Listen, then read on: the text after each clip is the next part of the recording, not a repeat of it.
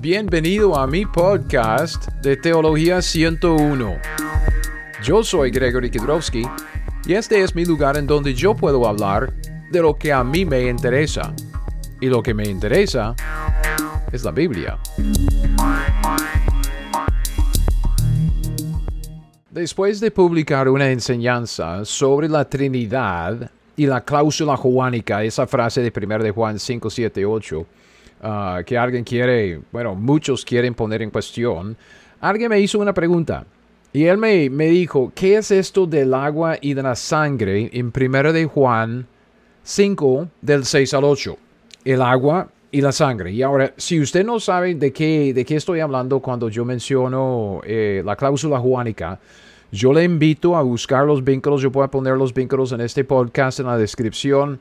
Puede seguir los vínculos a, unos videos que yo saqué acerca de la cláusula juánica, que es una frase en los versículos 7 ah, y 8 de 1 de Juan 7, 1 de Juan 5, los versículos 7 y 8, que dicen, porque tres son los que dan testimonio en el cielo, el Padre, el Verbo y el Espíritu Santo, y esos tres son uno, y tres son los que dan testimonio en la tierra, el Espíritu y el agua y la sangre.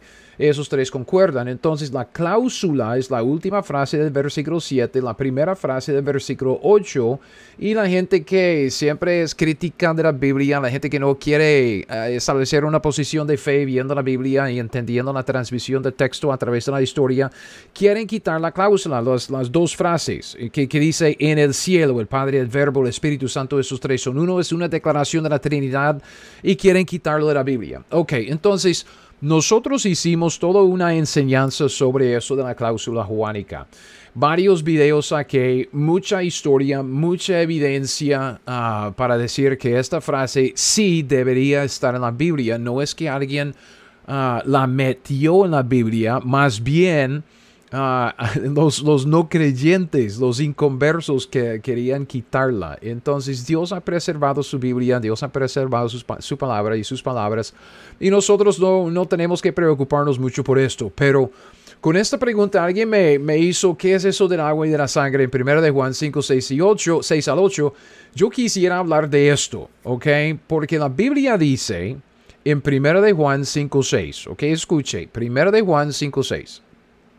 Este es Jesucristo que vino mediante agua y sangre. No mediante agua solamente, sino mediante agua y sangre.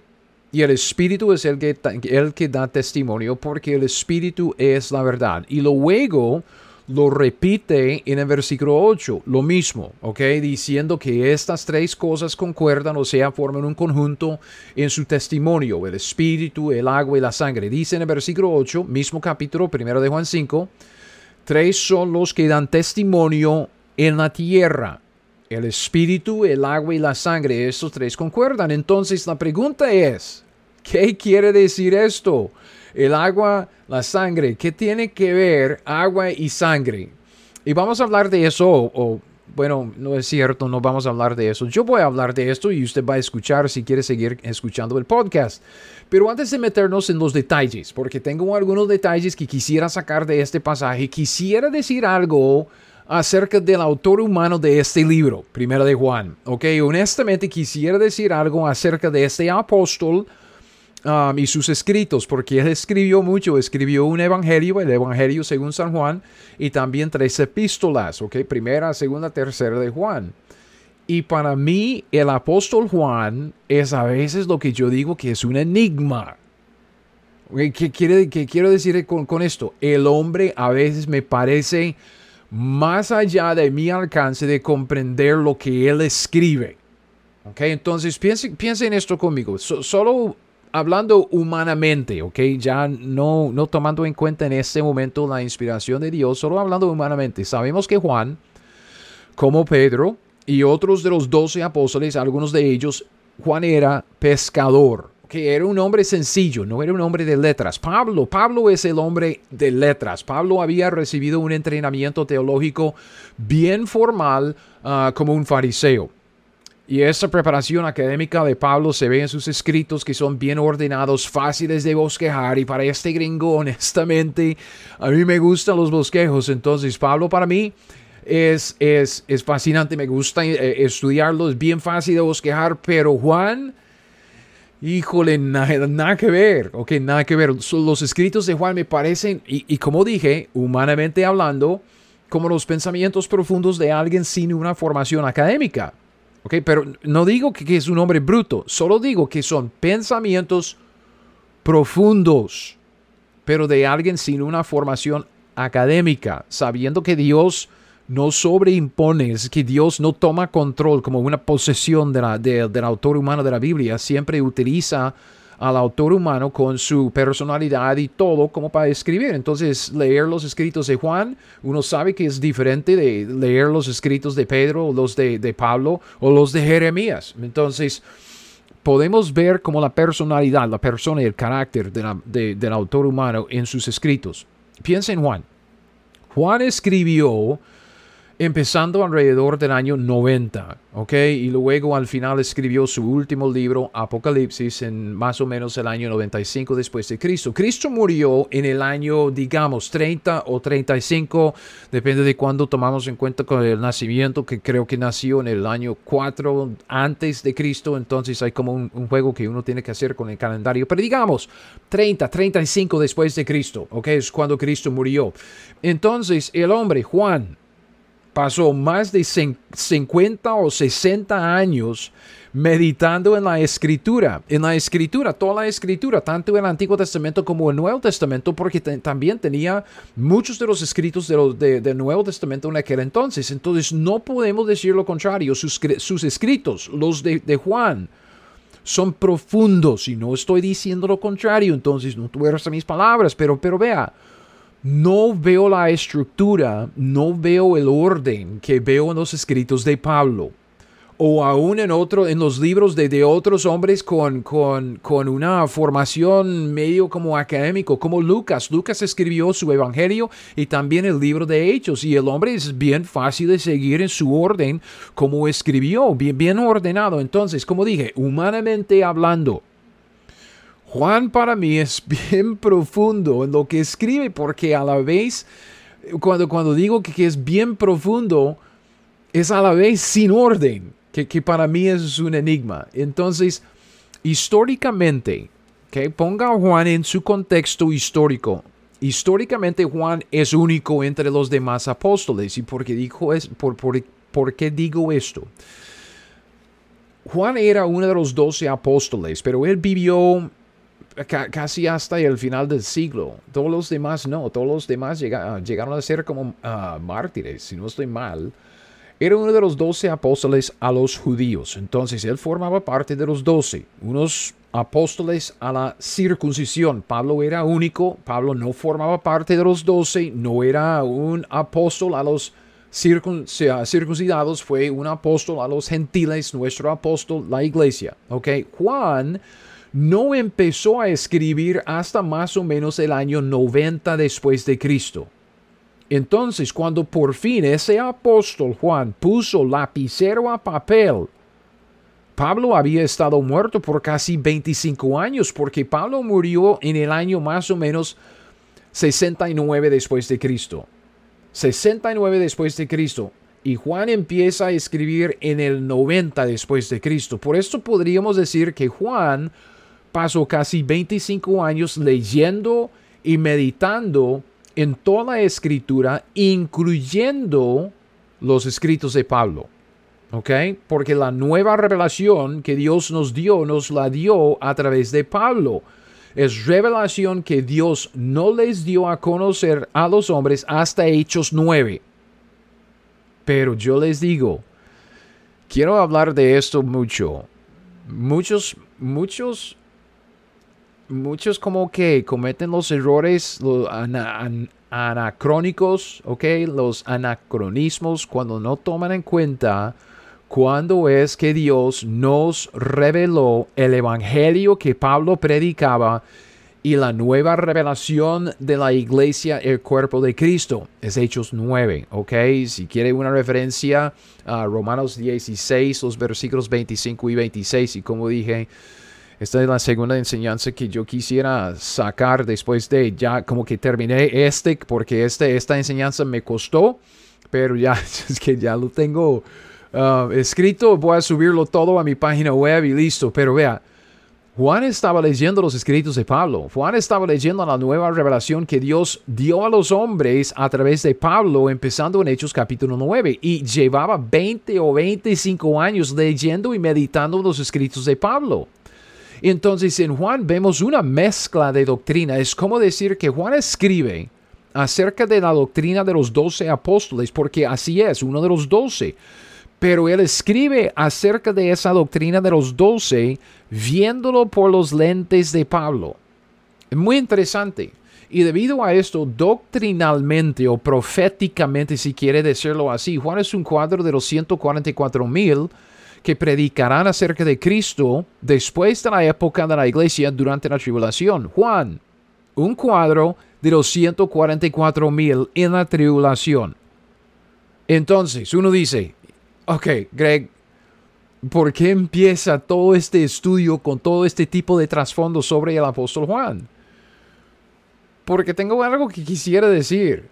Ah, la pregunta que mi amigo me hizo, ah, muy buen amigo, muy, ah, muy gentil, un hombre muy, muy chévere, es que me, es que es que él, no sé, ¿cómo, cómo lo digo? Estamos hablando de dos temas en este pasaje dos temas que yo no alcanzo a comprender en los escritos de Juan, quien es un enigma que a veces es bien difícil de entender, entonces cuesta. Vea, en nuestro estudio de la cláusula juánica ya hemos hablado mucho acerca de uno de estos temas, la Trinidad. Dios es el Padre, el Verbo, el Espíritu Santo, los tres son uno. No estamos hablando de tres dioses, no, estamos hablando de un Dios, Dios es uno. Pero es uno de tres personas. Y, así es lo, que dice la escritura. Y la escritura inspirada y preservada es lo que, lo que hemos visto en el estudio de la cláusula juánica. Es esa cláusula, la cláusula que dice que el Padre, el Verbo, el Espíritu Santo, estos tres son uno. Es escritura inspirada y preservada de Dios. Es Dios hablando a nosotros, ¿ok? Pero ¿cuál hombre entiende completamente la Trinidad?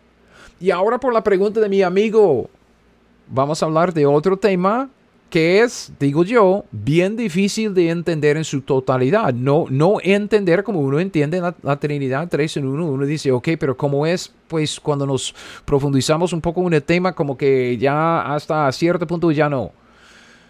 Ahora vamos a hablar de la unión hipostática de Jesucristo. La unión hipostática de Jesucristo. Permíteme hacerle una pregunta. Cristo, cuando estamos hablando de Cristo, ¿era Cristo Dios? Pues sí, obviamente. Uno dice, yo soy cristiano, yo creo en la Biblia, Cristo es Dios, Cristo es que Él testificaba que era Dios, los judíos querían matarlo porque era, eh, decía que era Dios. Sí, Cristo era Dios. Entonces le pregunto, ¿era el 100% Dios? Pues sí, obvio. La siguiente pregunta es, ¿era Cristo un hombre? La respuesta es también, sí, era el 100% hombre o solo la mitad. Como, como que Dios hombre, mitad, mitad. No, el 100% hombre. La unión hipostática se refiere a la unión del verbo de Dios, o sea, la deidad, el Hijo de Dios con el Hijo del hombre, la humanidad, en el cuerpo de Jesús. La unión hipostática, como dice Louis Perry Schaeffer en su teología sistemática, la unión hipostática es una unión de naturalezas que en sí mismas son independientes y distintas. O sea, en Cristo, como en ningún otro, se unen dos naturalezas distintas y disímiles. Cristo es a la vez la revelación de Dios para los hombres y la manifestación de la humanidad ideal y perfecto. Cristo Jesús era el 100% Dios y a la vez el 100% hombre. Es otro enigma y yo digo en los escritos de Juan que para mí el hombre en sus escritos es todo un enigma. Pero aún en las cosas difíciles de entender, como usted sabe, hay mucho que podemos aprender. Hasta cierto punto, como dije, son cosas profundas, son cosas de Dios. Dios tiene una mente infinita y no vamos a entender lo que Él nos dio en la relación de la escritura hasta que lleguemos allá y Él nos enseñe. Pero hasta cierto punto podemos allá entender y luego tenemos que decir ya no más y aceptarlo por fe. Entonces mi amigo me preguntó sobre el agua y la sangre en 1 de Juan 5, 6 y 8 y quisiera aprovechar la pregunta para estudiar un poco con usted acerca de la unión hipostática de Cristo que se ve en este pasaje. Ahora, este pasaje que digo que vamos a estudiar consta de los versículos del 6 al 12. Primera de Juan, capítulo 6, del versículo 6 al 12. Vamos a dividirlo en tres partes, ¿ok? Y por el tiempo vamos a llevarlo en tres diferentes audios en podcast. Entonces, en este primer podcast, solo vamos a estudiar el primer versículo del pasaje, primero de Juan 5, 6, y vamos a ver el testimonio del nacimiento de Jesucristo. ¿ok? Voy, a, voy a pedir prestado un versículo del siguiente pasaje, el versículo 8, solo para una pequeña correlación, solo para explicar al guillo, comparando la escritura con la escritura, pero vamos a quedarnos en el versículo 6 um, por este podcast y solo vamos a hablar de testimonio del nacimiento de Jesús. ¿Ok? Y luego en los versículos 7 y 8, lo que estudiamos mucho en nuestro estudio de la cláusula juánica, en todos estos videos que, que, que, ah, sacamos, ah, vamos a ver la, el testimonio de la unión hipostática de Cristo Jesús. Entonces vamos a meternos, meternos más en los detalles de este término teológico, la unión hipostática, viendo los uh, versículos 7 y 8. Esto va a ser el siguiente podcast después de este. Y al final, los versículos del 9 al 12, vamos a ver el testimonio acerca del Hijo. En este pasaje vamos a aprovechar ah, para sacar un, una aplicación bien personal, bien, ah, bien digamos para nosotros, ¿ok? Entonces, tres partes, tres podcasts, solo fijándonos en el versículo 6, el primer versículo de este pasaje hoy.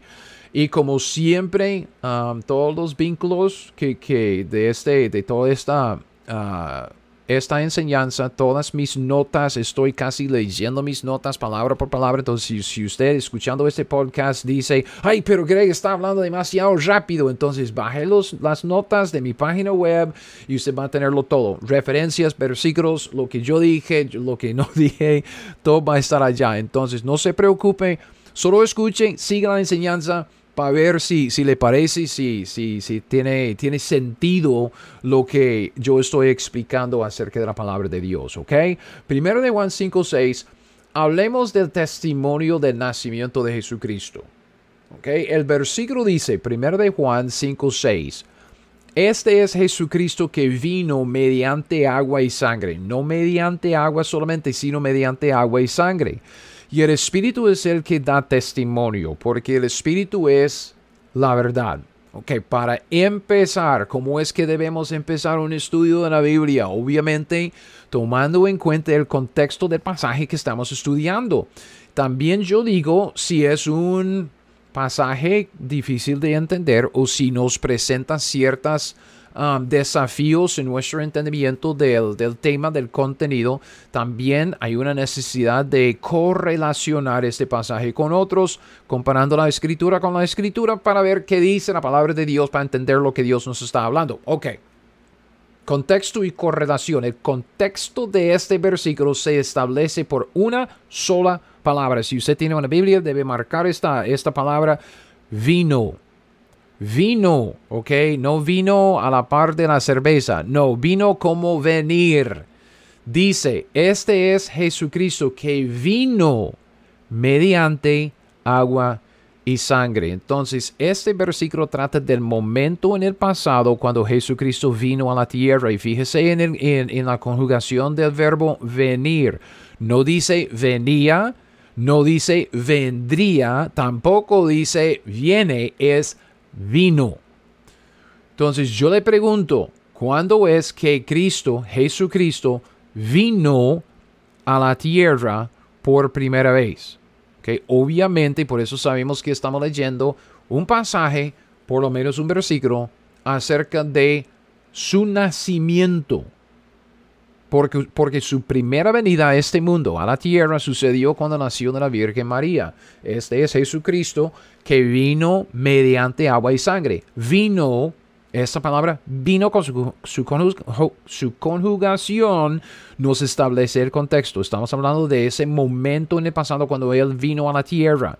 Ok, la correlación, comparando escritura con escritura, la correlación la vemos en el versículo 8, primero de Juan 5, 8. Estoy brincando el versículo 7 y usted va a ver por qué en el siguiente podcast cuando lleguemos al segundo punto de esta enseñanza.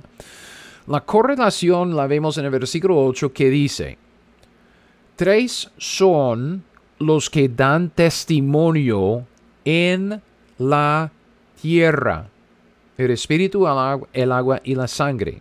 Y estos tres concuerdan. Entonces vea, en el versículo 6 vemos, ah, vimos que, Cristo vino mediante agua y sangre. ¿Ok? Vino. En el versículo 8 Dios nos da el ah, a dónde vino. Es que el vino vino como, vino a dónde, vino en dónde, dónde vino. En la tierra. Dice, tres son los que dan testimonio en la tierra. El espíritu, el agua y la sangre. Y esos tres concuerdan. Entonces, si usted tiene la tendencia, el hábito de marcar su Biblia mientras que esté leyéndola, entonces marque vino, haga una línea hacia abajo y marque también en la tierra. Yo pongo como un cuadrante, un círculo alrededor del ah, alrededor de vino y luego alrededor de tierra y los conecto con una línea, porque eso me da ya me, recuerda el contexto de la correlación que Cristo vino a la tierra, vino a la tierra, y es el agua, la sangre y el espíritu, los tres concuerdan en su testimonio. Entonces, sabemos que el agua, la sangre y el espíritu, los tres tienen algo que ver con la venida del Hijo de Dios a la tierra, porque aquí en el versículo 8, nuestra correlación, versículo 8 junta las mismas tres cosas y dice que son las que dan testimonio en la tierra. Ok, yo mencioné el versículo 7 y no vamos a estudiarlo, pero en el versículo 7 vemos el contraste. El contraste es en el cielo, ok, en el versículo 8, en la tierra, versículo 7, en el cielo. Tres son los que dan testimonio en el cielo, versículo 7. Padre, Verbo, Espíritu Santo, esos tres son uno. Versículo 8 dice, tres son los que dan testimonio en la tierra, el espíritu, el agua y la sangre.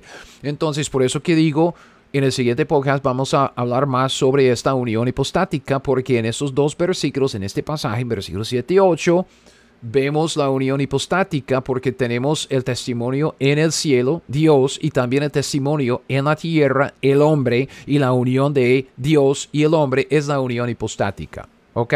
Entonces en el versículo 7 vemos que, el pasaje, el versículo trata de los tres que dan testimonio en el cielo. Versículo 8 trata de las tres cosas que dan testimonio en la tierra cuando, cuando Cristo nació y vivió sus 33 años aquí. Listo. En versículo 6 entonces, regresando a nuestro pasaje para este estudio, en versículo 6 entonces tiene que ver con el nacimiento de Jesucristo cuando Él vino a la tierra mediante agua y sangre con el testimonio del Espíritu Santo de Dios. Ok. Hablemos del agua, la sangre y el Espíritu. En Jesucristo vino a la tierra, dice la Biblia, versículo 6, primero de Juan 5, 6, mediante agua. Esto nos habla de su nacimiento sin pecado sabemos por el contexto y por la correlación que esto tiene que ver con el nacimiento de Jesucristo, no con su bautismo, como algunos quieren decir, y yo voy a hablar más sobre esto ahorita, ¿ok? Porque no estamos hablando de su bautismo, Cristo no vino a la tierra mediante el bautismo, Cristo vino a la tierra mediante agua cuando nació de la carne, o sea, cuando nació físicamente el pasaje de correlación comparando la escritura con la escritura para, para dejar que la Biblia se explique a sí misma. Juan capítulo 3, versículos 5 y 6. En Juan capítulo 3, el Evangelio según San Juan capítulo 3, estamos leyendo un pasaje que tiene que ver con la conversación que Cristo tenía con Nicodemo. Nicodemo. Y en Juan 3, 5 y 6, la Biblia dice, respondió Jesús, está respondiendo a Nicodemo. De cierto, de cierto te digo, que el que no naciere de agua y del Espíritu no puede entrar en el reino de Dios. Lo que es nacido de la carne, carne es. Lo que es nacido del Espíritu, Espíritu es. Entonces Juan en este pasaje está hablando de dos cosas. Nacer de agua, nacer del Espíritu. ¿Ok? Esto de nacer del Espíritu es fácil de ver porque él usa las mismas palabras para referirse a este asunto. De cierto, de cierto te digo que el que no naciere del agua y del Espíritu, entonces uno tiene que nacer del Espíritu para entrar en el reino de Dios. Y dice, lo que es nacido del Espíritu, Espíritu es. Fácil. Lo que a veces da a la gente problemas es entender que cuando Juan dice que uno tiene que nacer de agua, y luego menciona en el siguiente versículo, nacido de la carne, se refiere al mismo evento. De cierto, de cierto te digo, que el que no naciere de agua y del Espíritu no puede entrar en el reino de Dios. Lo que es nacido de la carne, o sea, lo que nace de agua, lo que es nacido de la carne, carne es. Y lo que es nacido del Espíritu, Espíritu es. El bebé en el vientre de la mujer, ¿cómo, cómo, cómo está? Está bien empacado en agua. Y cuando se rompe la fuente, el bebé nace. Nacer de agua, Juan 3.5, es nacer de la carne, es nacer físicamente, Juan 3.6. Entonces Jesucristo vino, conforme a nuestro texto, primero de Juan 5, 6, Él vino a la tierra mediante agua cuando, cuando nació físicamente de la Virgen María. Vemos este nacimiento mediante agua en tipo y cuadro en Génesis 1.20. Ok, esto es algo extra, no tiene que pagar más, ah, más por esto, pero es algo que, que vi, algo que se salió en el estudio quisiera tirarlo allá si, si le parece bien, si no, pues, pues no. Solo es que a veces como que estas cosas ah, me parecen bien interesantes porque nos muestra que Dios es realmente el autor, el autor de la Biblia. Él usó a los humanos, obviamente, pero es el autor de la Biblia. Piensa en esto, Génesis 1.20. En, en, Génesis 1.20 del 20 al 23, ¿ok? Génesis capítulo 1 del 20 al 23, obviamente estamos hablando del, del pasaje ese de, de, los siete días de la recreación o la regeneración, ahí en Génesis capítulo 1, siete días de 24 horas cada, cada día. Pero en Génesis 1 del 20 al 23 estamos hablando del quinto día, ¿ok?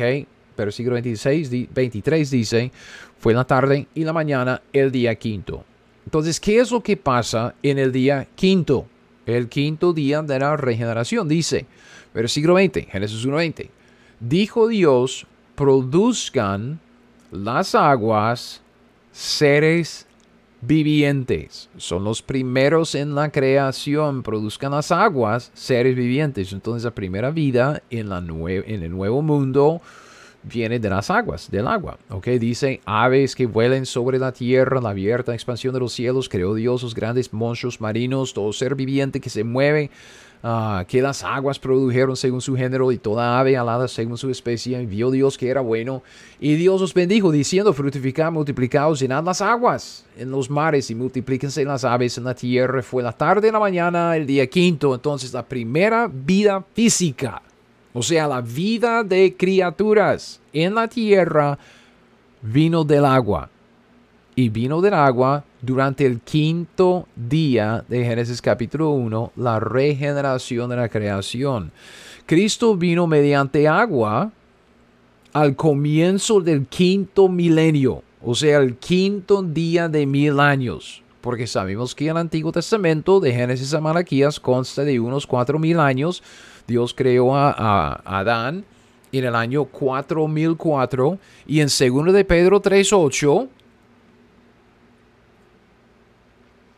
en 2 de Pedro 3.8 la Biblia dice para que con el Señor un día es como mil años, mil años como un día, ¿ok?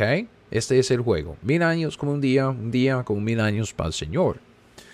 Cristo nació después de cuatro días de mil años. El Antiguo Testamento, de Adán hasta Malaquías, hasta la venida de Cristo, cuatro mil años. Entonces, Cristo nació del agua al comienzo del quinto día de mil años, exactamente como vemos en tipo y cuadro en Génesis 1.20, que en el quinto día Dios dice, produzcan las aguas seres vivientes, las primeras criaturas. Algo interesante. Pero el agua en 1 de Juan 5, 6 entonces se refiere al nacimiento de Jesús, cuando Él vino mediante agua en el vientre de María. Su venida mediante agua nos habla de su nacimiento sin pecado. Cristo nació sin pecado, nació de la Virgen, físicamente, su cuerpo. Y esto nos lleva al siguiente elemento en este versículo, versículo 6, primero de Juan 5, 6. Jesucristo vino a la tierra, o sea, nació mediante sangre. Entonces, el agua nos habla acerca de su nacimiento de pecado. La sangre, quisiera decirles, nos habla acerca de su naturaleza sin pecado. Ok, siga mi pensamiento con esto. La Biblia dice que la vida de la carne en la sangre está. Muchos versículos, tengo algunos ejemplos. Génesis 9:4, la primera vez que esto aparece en la Biblia. La, la Biblia dice, pero carne con su vida que es su sangre, no comeréis. Ok, su, su, vida, que es su sangre, no comeréis. También Levítico 16, 11, la vida de la carne en la sangre está. Mismo capítulo, Levítico 17, pero el versículo 14 dice que la vida de toda carne es su sangre. Y luego Deuteronomio 12, versículo 23 dice que la sangre es la vida. Y esto obviamente declara la verdad que sabemos que la sangre lleva todo lo que el cuerpo necesita para vivir, nutrientes y, oxígeno y, cosas de ese estilo, pero también nos comunica la idea de que nuestra sangre tiene algo que ver con nuestra carne, con nuestra carne, o sea, con el viejo hombre, con la naturaleza pecaminosa en nosotros. El viejo hombre, ¿en dónde mora? Mora en nuestros cuerpos de pecado. Es lo que dice Romanos 6:6, sabiendo eso que nuestro viejo hombre fue crucificado juntamente con él, con Cristo, para que el cuerpo del pecado sea destruido. Que es que en nuestros cuerpos de pecado mora el viejo hombre. Por lo tanto, el cuerpo pecaminoso, el cuerpo humano, es un cuerpo de muerte, porque la paga de pecado es muerte. Miserable de mí, dice Pablo, ¿quién me librará de este cuerpo de muerte? Romanos 7:24. El cuerpo está muerto, ¿por qué? Pues a causa del pecado. Romanos, Romanos 8, 8 10. Pero si Cristo está en vosotros, el cuerpo en verdad está muerto a causa del pecado, mas el espíritu vive a causa de justicia. Entonces la vida de la carne en la sangre está. La vida de la carne, el cuerpo pecaminoso en la sangre está. Es que hay algo malo en la sangre humana. Pero Cristo no recibió la misma sangre que nosotros porque Él nació de una virgen. Cristo no tenía padre humano. Dice Lucas 1, del 31 al 35. Y, um, y este pasaje, si quiere otra nota marginal, um, este pasaje es, es, uno de los pasajes claves para entender um, el programa del reino que Dios está llevando a cabo en la Biblia. ¿okay? Esto se, base en, uh, o se basa en, el, pacto que Dios hizo con David. Y el pacto que Dios hizo con David se basa en el pacto de promesa de Abraham. Este pasaje, Lucas 1, de 30, del 31 a 34, es uno que deberíamos estar bien, bien informados. ¿ok? Lucas 1, 31, la Biblia dice, ahora concebirás en tu vientre. El ángel está hablando a María concebirás en tu vientre y dice, darás a luz un hijo y llamará su nombre Jesús. Este será grande y será llamado Hijo del Altísimo y el Señor Dios será el trono de David su padre. Ahí está el, pacto de David, uh, segundo de Samuel capítulo 7. Y reinará sobre la casa de Jacob para siempre, su reino no tendrá fin. Entonces María dijo al ángel, ¿cómo será esto? Pues no conozco varón. Y respondió el ángel en el versículo 35 y dijo, aquí está el Espíritu Santo vendrá sobre ti. ella dice, yo no conozco varón, es que no hay papá, es que no hay padre humano, ¿cómo, cómo voy a concebir? Y el Espíritu, y el, ángel que, que Dios mandó dijo, el Espíritu Santo vendrá sobre ti y el poder del Altísimo te cubrirá con su sombra, por lo cual también el santo ser que nacerá será llamado Hijo de Dios. Por esto, la Biblia dice que Jesucristo tenía una sangre diferente una sangre que no era como la sangre de nosotros. Él tenía su propia sangre. Es esa frase que la Biblia usa, su propia sangre. No es la sangre de, de todos nosotros, no, parecida, obvio, pero no igual. No era igual no como la sangre normal de Adán que pasa de padre humano a hijo. Hechos 20, 28. Hechos capítulo 20, versículo 28. La Biblia dice, por tanto, mirad por vosotros y por todo el rebaño que el Espíritu Santo os ha puesto por obispos para apacentar la iglesia del Señor, la cual él ganó por su propia sangre. Entonces, Jesucristo vino, 1 de Juan 5, 6, Jesucristo vino a la tierra mediante sangre, o sea, una sangre especial, una sangre sin pecado. El agua nos testifica del nacimiento sin pecado de Jesús, la sangre nos testifica de la naturaleza sin pecado de Jesucristo.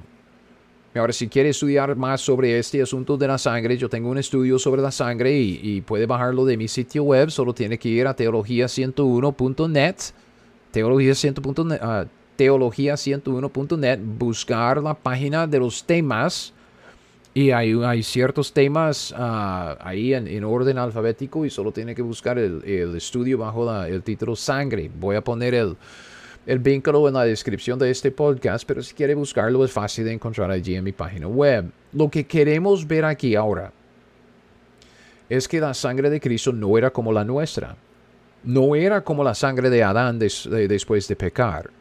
No, es que Cristo tenía una sangre especial.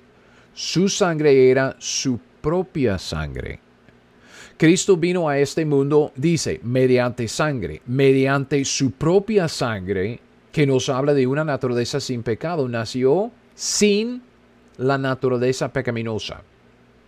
Okay, pero Juan no para aquí con el agua y la sangre. ¿Qué es eso del agua y de, la sangre? Porque al final de primero de Juan, ahí, uh, primero de Juan 5, 6, él menciona el espíritu en el mismo contexto de cuando Cristo vino a la tierra, su nacimiento. Entonces hablemos de eso del espíritu. Y en esto del Espíritu y el testimonio del Espíritu, quisiera decirles que vemos la concepción milagrosa de Jesús. Ahora vamos a hablar de su bautismo, pero lo que queremos ver en el versículo 6, primero de Juan 5, 6, es que Dios nos está dando un testimonio acerca de la concepción milagrosa de Jesús. Este es Jesucristo que vino.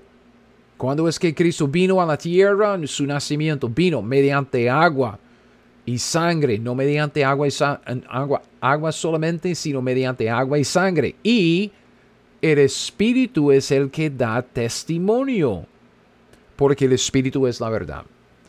Aquí a veces la gente quiere ver el bautismo de Jesucristo. Entonces, puesto que esto sucede muy a menudo, yo quisiera apartar solo un, toquecito de nuestro tiempo aquí para explicar cómo, es que, que uno puede confundirse a veces con, con, este asunto, porque a menudo juntan el bautismo de Jesucristo con el agua que se menciona aquí en este versículo, y dicen que cuando Cristo fue bautizado en agua, el Espíritu dio testimonio. Okay? Cristo vino mediante agua y sangre, entonces ahí está el agua y el Espíritu es el que da testimonio y sabemos que Él da testimonio durante el bautismo y sabe, es correcto.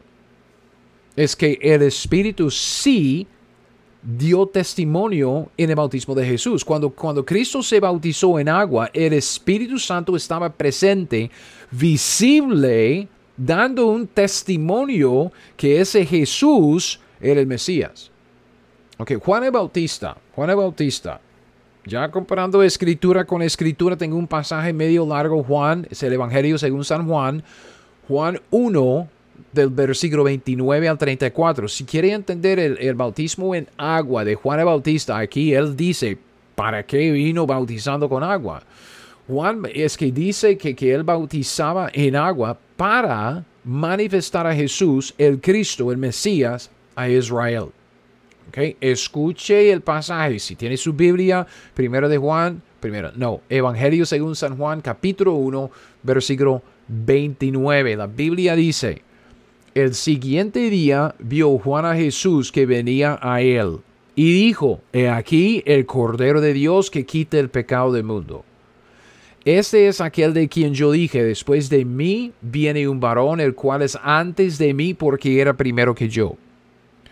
y yo no le conocía más para que fuese manifestado a Israel. Por esto vine yo bautizando con agua. Voy a leer este versículo otra vez, versículo 31. Escuche, preste atención. Dice, yo no le conocía. Juan dice, yo no le conocía más para que fuese manifestado a Israel. Por esto vine yo bautizando con agua. Entonces aquí vemos el propósito principal en el bautismo en agua de Juan el Bautista, para manifestar a Israel, a Jesús como el Mesías. Por esto vine yo bautizando con agua, dice Juan.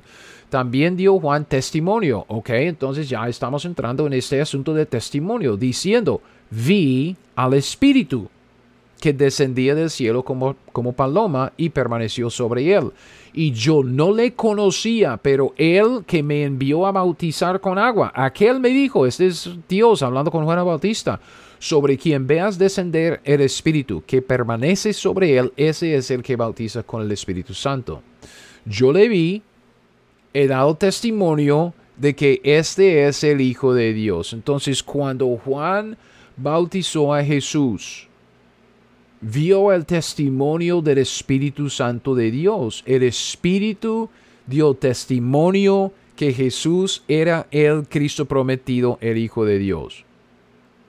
Juan el Bautista vio lo que se describe en los otros evangelios, los sinópticos, Mateo, Marcos y Lucas, acerca del bautismo de Jesús. O sea, él vio el testimonio del Espíritu en el bautismo de Jesús, cuando Cristo se bautizó en agua. Mateo 3, 16, la Biblia dice, que el Espíritu de Dios que descendía como paloma y venía sobre él, sobre Cristo. Marcos 1, 9, 10 dice lo mismo, que el Espíritu como paloma que descendía sobre él, sobre Cristo. Lucas 3, 21 y 22.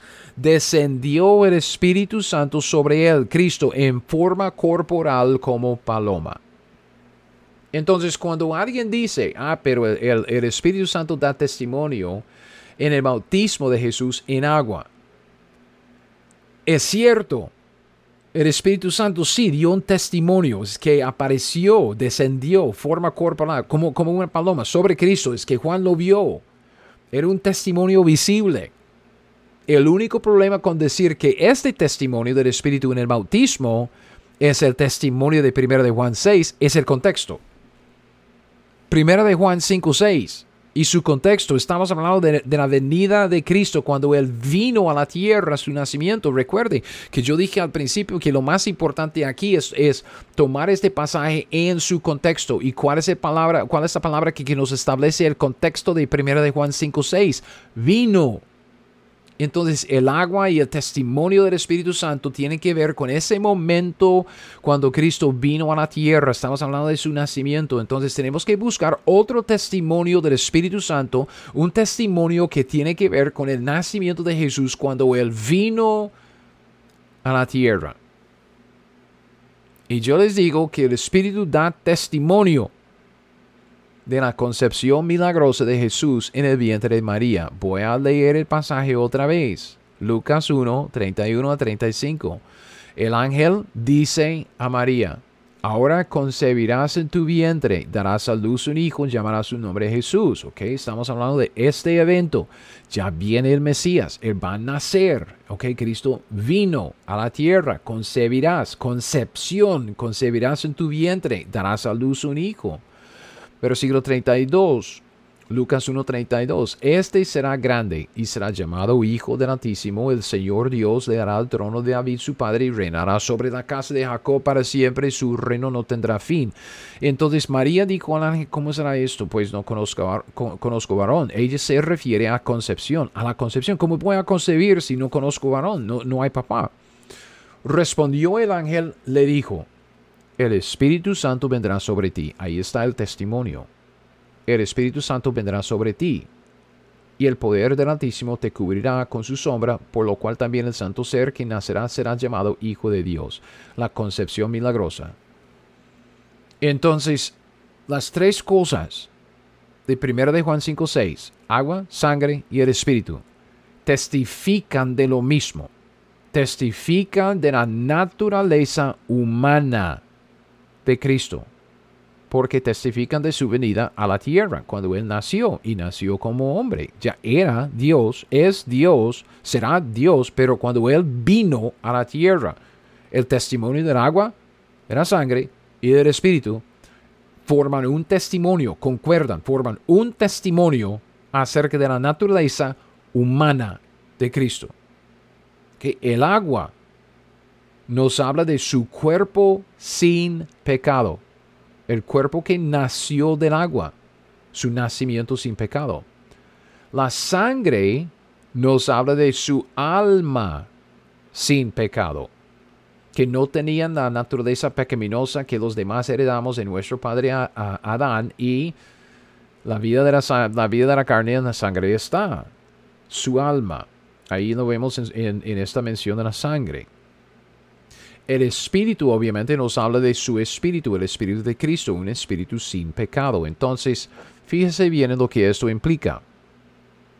Implica que el Espíritu humano de Cristo Jesús era un espíritu vivo como el de Adán, antes de pecar. Porque Cristo nació sin pecado, habiendo sido concebido milagrosamente por el Espíritu de Dios. Vamos a hablar más sobre este asunto luego en este estudio, pero yo le digo o le pregunto más bien, ¿qué es la muerte espiritual? Cuando nosotros decimos que cuando Adán pecó, él murió espiritualmente, ¿de qué estamos diciendo?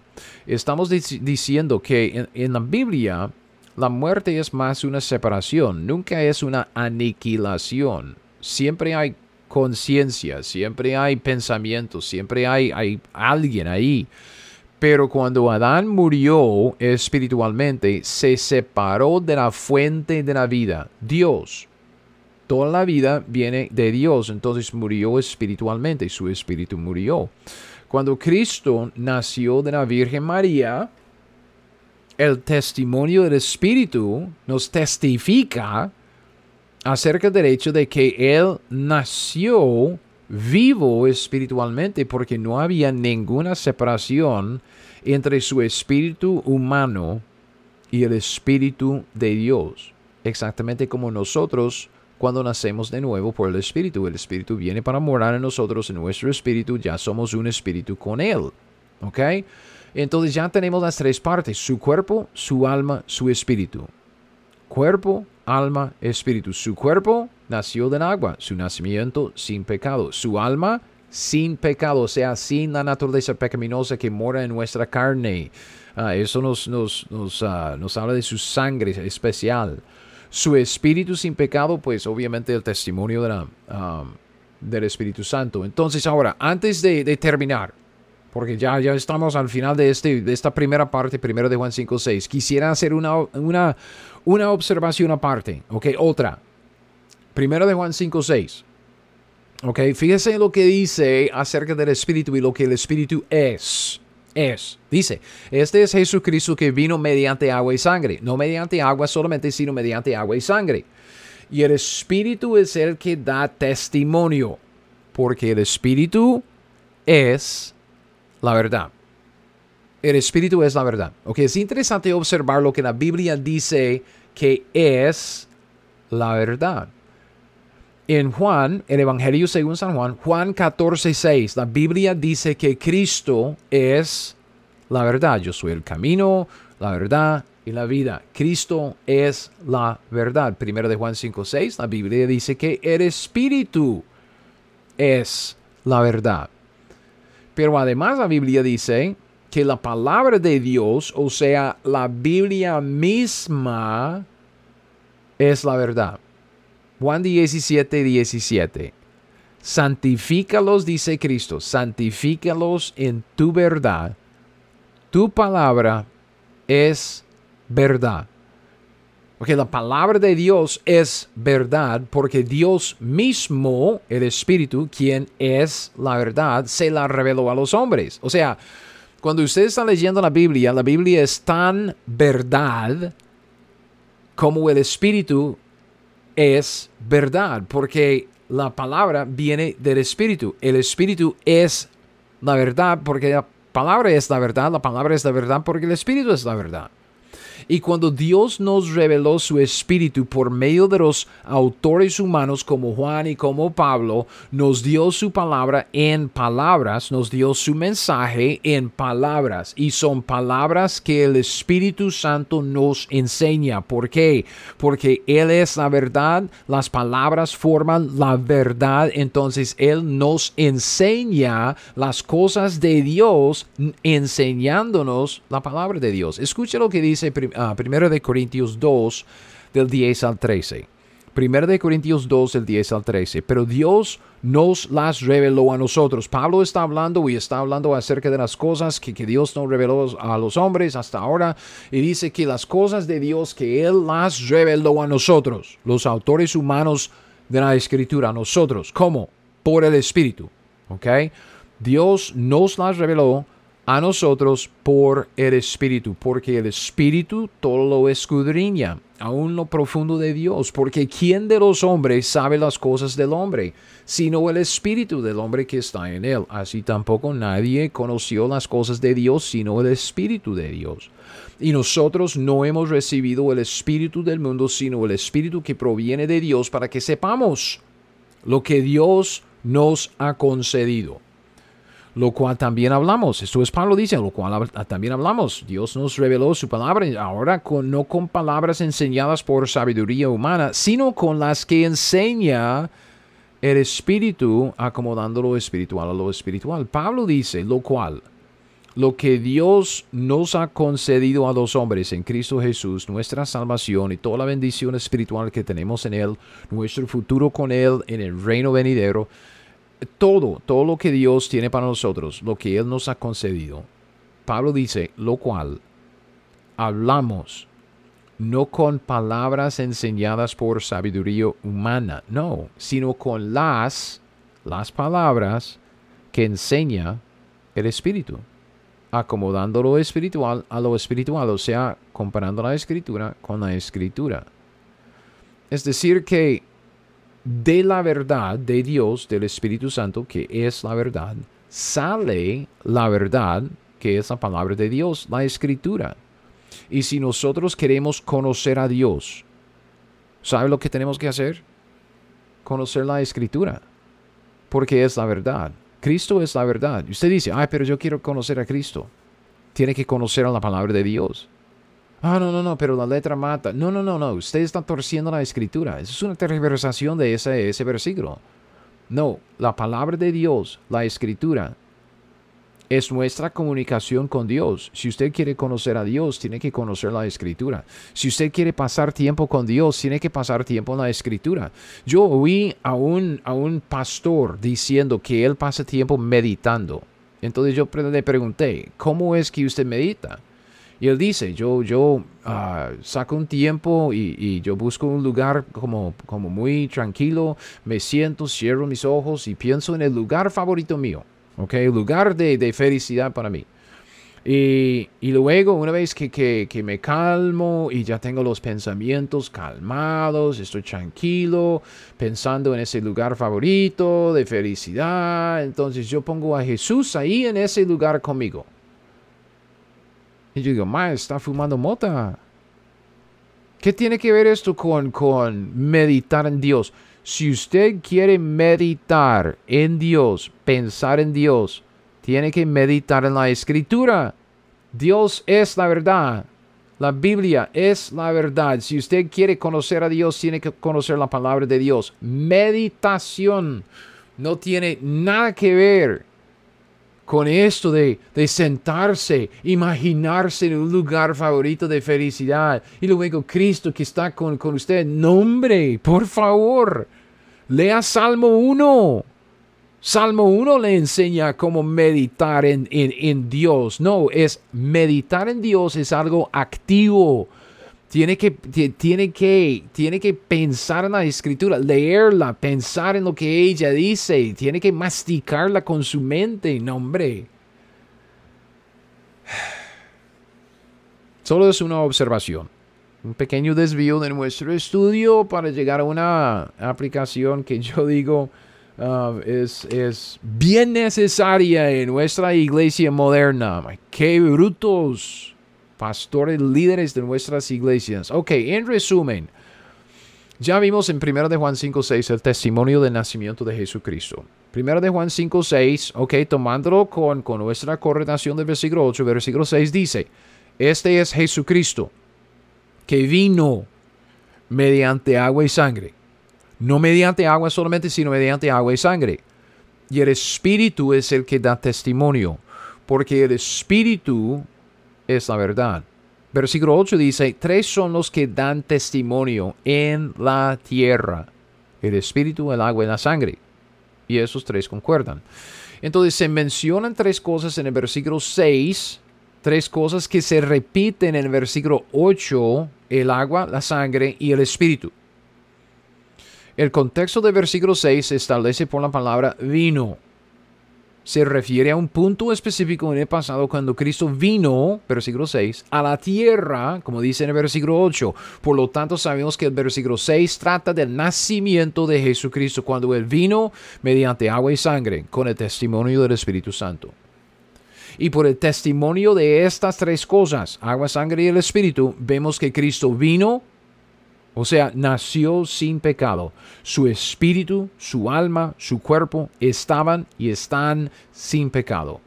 Cristo, en su naturaleza humana, no tenía pecado. Su naturaleza humana era sin pecado, tal como el de Adán en el huerto de Edén antes de pecar. Por eso la Biblia llama a Jesucristo el postrer Adán.